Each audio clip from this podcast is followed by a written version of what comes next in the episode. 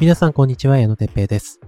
このポッドキャストは無料で学べる AI スキルロボシンクが運営する番組です。耳で学ぶ AI をコンセプトに初心者向けに AI のトレンドや可能性を深掘りしていきます。今回のテーマは君はジェミニを知っているか Google が投入した生成 AI について語る会について話していきます。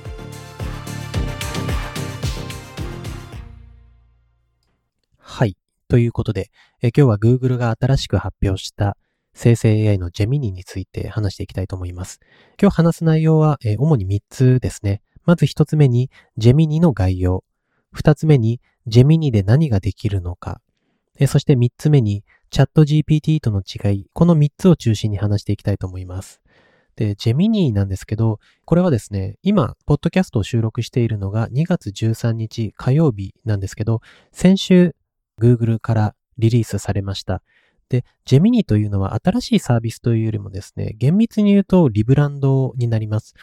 もともと Google は Bard という名前で生成 AI をリリースしていたんですけど、その Bard の名称をジェミニに変更しますよという、あの、リブランドのような形で先週発表しました。で、このジェミニという名前もですね、別にあの、今回初めて発表されたわけじゃなくてですね、えー2023年の12月7日、ちょうど去年の冬ですね、に発表された生成 AI のモデルの名前がジェミニです。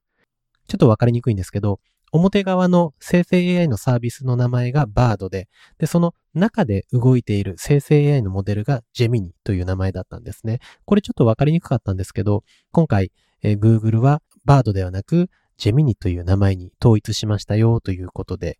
えー新しく発表がされたわけです。で、Gemini にはと無料プランと有料プランというのがありまして、えー有料プランは月額2900円。これあのチャット GPT の有料プランとほとんど同じ値段ですね。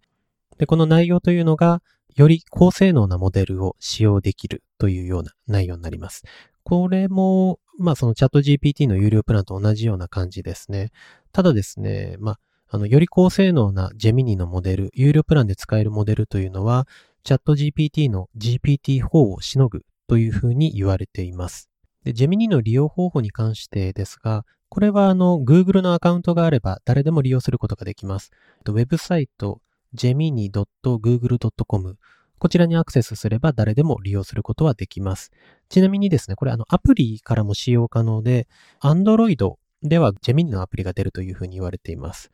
そして iPhone ですね。これはあの、Gemini のアプリを出すというよりも、もともとある Google のアプリがありますよね。その Google のアプリに内蔵されるというふうに言われてます。iPhone に関しては日本ではまだちょっとリリースされてないみたいですね。ちなみに、ジェミニの呼び方なんですけど、これあの、二つ意見がありまして、えっと、綴りはですね、G-E-M-I-N-I ですね。これでジェミニというふうに呼んでるんですけど、えっと、二つありまして、ジェミニかジェミナイという呼び方があります。海外、英語の発音では、これあの、G-E-M-I-N-I はジェミナイというふうに呼ぶんですね。海外のニュース動画とか YouTuber の方とかはですね。で、ただ日本ではですね、えっと、ジェミニの呼び方がもうほぼほぼ定着しつつあるかなと。というのも、その Google の日本法人がですね、えジェミニの呼び方について、ジェミニで OK ですというふうにちょっとコメントを出したこともあって、日本ではジェミニという呼び方で定着しそうです。えーなので、まあ、このエピソードでもですね、ジェミニという呼び方に統一して、えー話していきたいと思います。で、ジェミニで何ができるのかっていうことについてお話しすると、簡単に言うとですね、チャット GPT と同じようなものと認識していただければと。具体的に言うとテキストで AI に指示や質問をして、それに対して AI が答えてくれるようなあの内容ですね。もうこれもほぼほぼチャット GPT と同じような感じをイメージしていただければと思います。で、一つ機能として挙げると、え例えばですね、ジェミニでは画像をアップロードすることもできます。ちょっと私が実際使った、あの、初めて使ったあの画像アップロードがですね、道端に落ちているどんぐりを写真を撮ってですね、ジェミニに投げたんですね。まあ当時はまだバードだったんですけど、このどんぐりの木は何ですかというふうに質問をしたんですね。で、あの、実はどんぐりってですね、その、形状によって、その、どの木のどんぐりかっていうのが変わってくるんですね。拾ったどんぐりを見て、どの木なんだろうっていうのは、まあ当然私わからないんですけど、バード、まあ、ジェミニですね。ジェミニに投げて質問をすると、正確にその木の種類、樹種と言えばいいんですかね。樹種を答えてくれてですね、お精度高いなっていうふうに驚いた経験があります。あとは、あの、文字の、えー、認識ですね。文字の認識も結構精度は高いですね。今の時点で、例えばですね、領収書を撮影して、この領収書をあの、エクセルにこう、投げてくださいみたいな、そういった使い方はできないんですけど、かなりあの、文字を認識する。一つの文字を認識する精度に関してはかなり精度が高いので、ゆくゆくは、まあ、そういった領収書とか会議資料とかを写真を撮影して文字起こししてくださいみたいな使い方もできるのかななんて思ったりしますね。で、それ以外ですと URL を含んだ質問っていうのも OK なんですね。例えばですね、ある海外のニュース記事、そのニュース記事の URL を貼り付けてジェミニに投げて要約と翻訳をしてくださいっていうふうに言うと、海外の記事でも認識をしてですね、要約翻訳をしてくれるような使い方も可能ですね。で、次の機能の説明で言うと、あとは拡張機能。これがやっぱりジェミニの、なんと言いますか、他の競合他社にはない機能なのかなと思いますね。この拡張機能っていうのは簡単に言うとですね、Google の各種サービスに連携できる機能です。例えばですね、YouTube であったりとか、あとは Google のドキュメントですね、えー、Google フライト、Google ホテルなどに、えー、接続をできるという。例えば Gmail ともこう連携できるんですけど、そうですね。例えばあの、田中さんからもらったメールで会議の日程を教えてとかですね。あとは YouTube の連携で言うと、YouTube の動画 URL を Gemini に投げて、この動画の要約をしてくださいっていうような使い方もできます。こう反対にですね、ジェミニに質問をするときに、キャンプのおすすめテントを紹介している YouTube 動画を教えて、なんて言うと、おすすめの YouTube 動画をこう教えてくれるという、まあそういったこともできるようになります。ちなみに、ジェミニでは動画や音声もアップロードできるというふうに言われているんですけど、一応あの、確認したところですね、現時点では実装されてないみたいですね。ただ、ゆくゆくはこういった動画とか音声を AI に投げるようにえー、投げることができるようになると、例えばですね、動画をこう投げて、この文字起こしをしてくださいとかですね、音声を投げて文字起こしをしてくださいというような使い方もできるようになります。で、チャット GPT との違いについて紹介すると、まず一つが金額面ですね。チャット GPT も無料で使えるんですけど、無料で使える範囲というのが、ジェミニの方が広いですね。例えば画像アップロード機能、これはあのチャット GPT は有料プランじゃないとできないんですね。で、そして拡張機能。まあ、拡張機能はジェミニ独自のサービスなので比較は難しいんですけど、まあそういった拡張機能のようなもの、GPT、チャット GPT で言えば、そうですね、プラグインや GPTs になると思うんですけど、そういったものもチャット GPT では有料プランではないと使えないですね。で、あとは URL の認識ですね。例えばですね、チャット GPT に URL を認識させることができるのは有料プランからなんですね。有料プランはあの Bing というマイクロソフトのサービスから情報を取得することができるんですけど、これは無料プランではできないです。チャット GPT の。一方で、ジェミニは無料プランでもその URL の認識をすることができるので、ここはチャット GPT との違いですね。で、細かい違いというのはいろいろあるんですけど、やっぱり気になるのは回答の精度がどれだけ違うかっていうのが気になりますよね。ということで、あの、私の方でですね、同じプロンプトで、ジェミニと、とはチャット GPT にですね、質問をしてみて、ちょっと結果を比較してみました。あの、ま、プロンプトはちょっと簡単なものなんですけど、ジェミニの無料プランのジェミニと、あとはチャット GPT の無料プランの GPT3.5 ですね。こちらに同じ質問をして比較をしてみました。まず一つ目に質問したのが、生成 AI とはというテーマで見出しを含めた記事を書いてください。生成 AI を知らない読者にもわかりやすい内容にしてくださいというプロンプト、えー、指示を AI にしてみました。で、まずチャット GPT の回答から紹介すると、タイトルが生成 AI とは人工知能の新たなる進化ということで、最初の触りの部分だけ、えー、説明するとですね、人工知能の分野は急速に進化しており、その中でも生成 AI は注目を集めています。生成 AI は画像、テキスト、音声などのデータを生成し、驚くほどリアルなものを作り出すことができる技術です。という内容ですね。これがチャット GPT の内容です。で、次に、えー、ジェミニに同じ内容で質問してみたところ、回答をちょっと紹介しますね。えー、生成 AI とは、生成 AI、かっこジェネレーティブ AI は、従来の AI とは異なり、新しいデータを生み出すことができる人工知能の一種です。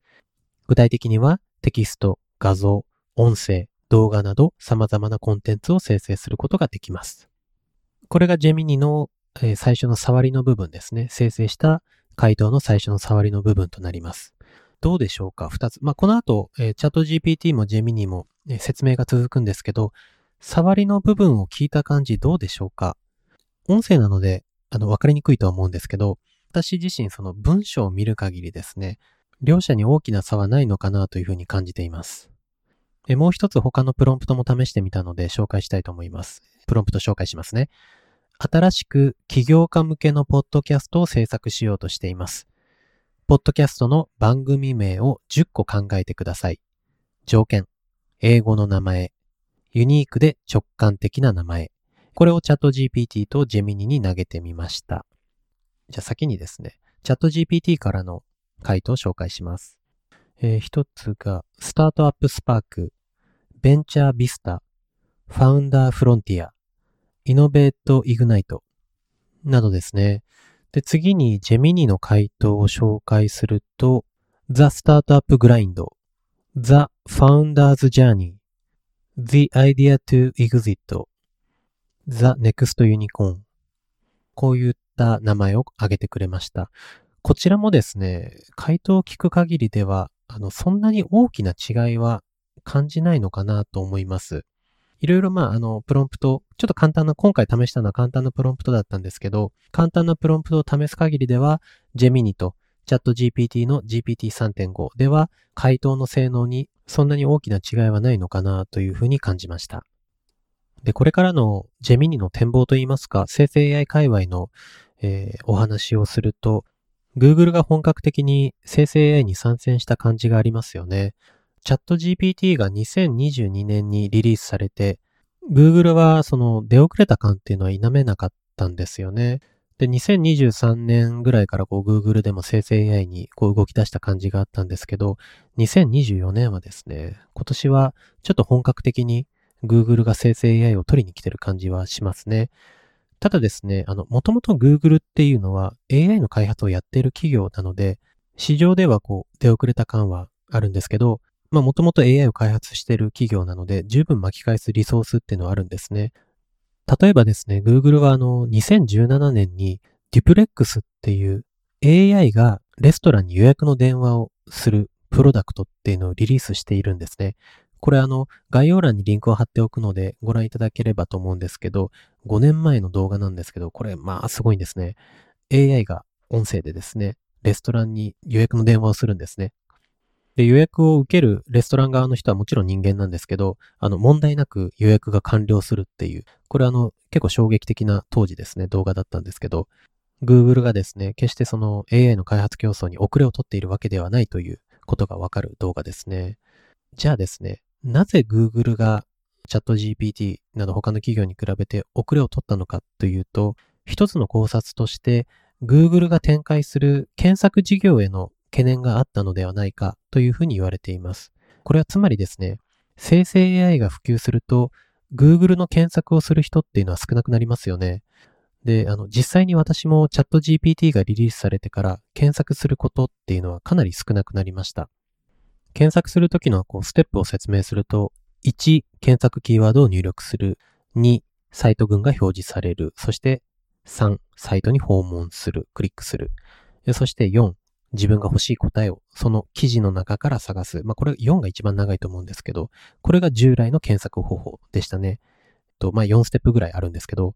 で、これが生成 AI になると、1、AI に質問をする。2、回答をもらう。あの、もう2ステップで終わるんですね。しかもその回答っていうのが自分の質問した内容にパーソナライズされているので、自分が本当に欲しい答えというのが返ってくる確率が高くなる。で、このように検索か生成 AI に質問するかで言うと、おそらく今後もですね、生成 AI に質問する人っていうのが増えてくるっていうのはもう明らかなので、こうなってくると、検索エンジンを利用する人が少なくなればなるほど、Google の検索エンジンの事業ですね。それの売り上げっていうのが減ってくるんですね。つまりその Google が生成 AI の事業を進めれば進めるほど自社の検索事業の首を絞めるというこう一種の矛盾をはらんでしまっていることがあったので Google がえー、なかなか生成 AI に本腰を入れれなかったっていうのが、えー、あるのではないかというふうに言われてるんですね。もうただですね、まあ、そういったことも言ってられなくなってきたと。もう、え、オープン AI、チャット GPT ですね。もうチャット GPT の勢いがすごすぎて、これはちょっとやばいぞってなって、こう2023年の後半ぐらいにですね、本腰入れ出して、で、2024年の、まあ、2月ですね、ジェミニを投入してきたというような流れになります。で、このようにですね、まあ、しばらくはその Google と、あとはチャット GPT の OpenAI ですね、を中心に会話系の生成 AI の競争が激化していくのではないかというふうに予想しています。で、チャット GPT も次のモデルの GPT-5 をリリースするのではというふうに噂されていますし、あとは新しく始まった GPTs、これの収益化プログラムも楽しみですよね。で、なんならあのその非公式の情報なんですけど、AI エージェントをチャット GPT が開発しているという話もあります。AI エージェントっていうのを軽く説明すると、自律的に動く AI のことですね。例えば今のチャット GPT やジェミニもそうなんですけど、人間の指示に対して回答するという、いわゆるこう人間で例えると指示待ち人間ですよね。一つの指示に対して一つのこう回答やタスクをこなすという。で、AI エージェントは何かっていうと、えー、指示待ち人間ではなくて、自分で考えて動く人間。のようなものです。ある指示に対して自分で考えてどんどんタスクをこなしていく、そういう能動的なものを AI エージェントというふうに言います。ゆくゆくは地味にでもこのような AI エージェントが実装されるかもしれないですよね。AI エージェントが当たり前にあの使えるような日が来ると、ますますこう仕事の効率化が図れるようになると思います。2024年はどういったように AI が進化していくのか楽しみですね。あの、まだジェミニを触ったことがない人いや生成 AI 自体をですね、触ったことがない人は Google アカウントがあれば誰でもあのジェミニは開始できるので、ぜひ試してみてください。概要欄にもあの Gemini のリンクを貼っておきます。はい。今日はこの辺ということで、本日も聞いていただきありがとうございました。このポッドキャストでは毎週 AI の情報を発信しています。ぜひフォローお願いします。ロボシンクの公式サイトでは、 ChatGPT や画像生成 AI を動画で学べるコースも提供しています。興味のある方はカタカナでロボシンクと検索してみてください。概要欄にも記載しておきます。それでは今日もありがとうございました。また次の配信でお会いしましょう。